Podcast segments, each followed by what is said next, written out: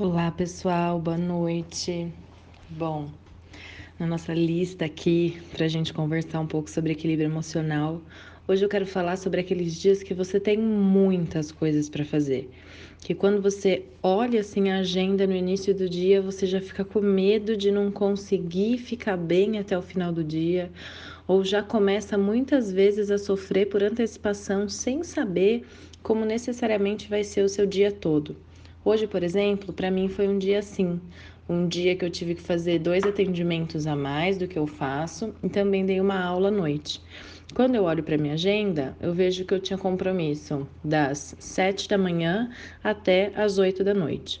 Se eu olhar para isso como de uma vez só, como um todo, a minha possibilidade de ficar mais ansiosa é muito maior do que se eu olhar para o que eu tenho que fazer a cada hora.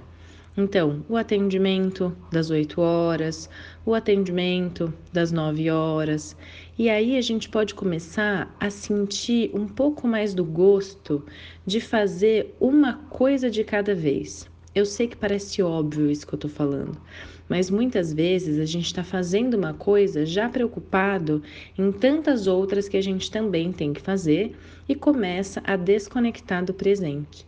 Desconectando do presente, a gente tem muito mais chance de sentir ansiedade. Por isso, quando você está resolvendo uma tarefa, tente não abrir outras janelas no computador, tente fazer uma tarefa por vez. Parece que quando a gente faz um monte de coisa tudo ao mesmo tempo, a gente rende mais, mas isso não necessariamente é verdade.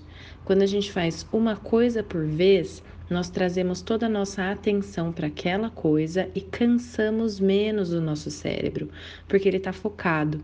Então, buscando o equilíbrio emocional para dias onde você tem muitas coisas para fazer, às vezes até bem mais do que isso que eu estou falando, né? Das 7 às 8, tem pessoas que começam na madrugada ou que acabam na madrugada.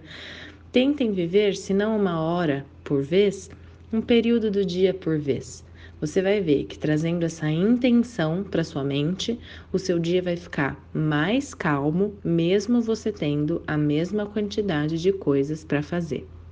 Eu sou a Luísa Domingues, da Casa da Vida. Seguimos juntos por aqui e pela Casa da Vida lá no Instagram. Um abraço.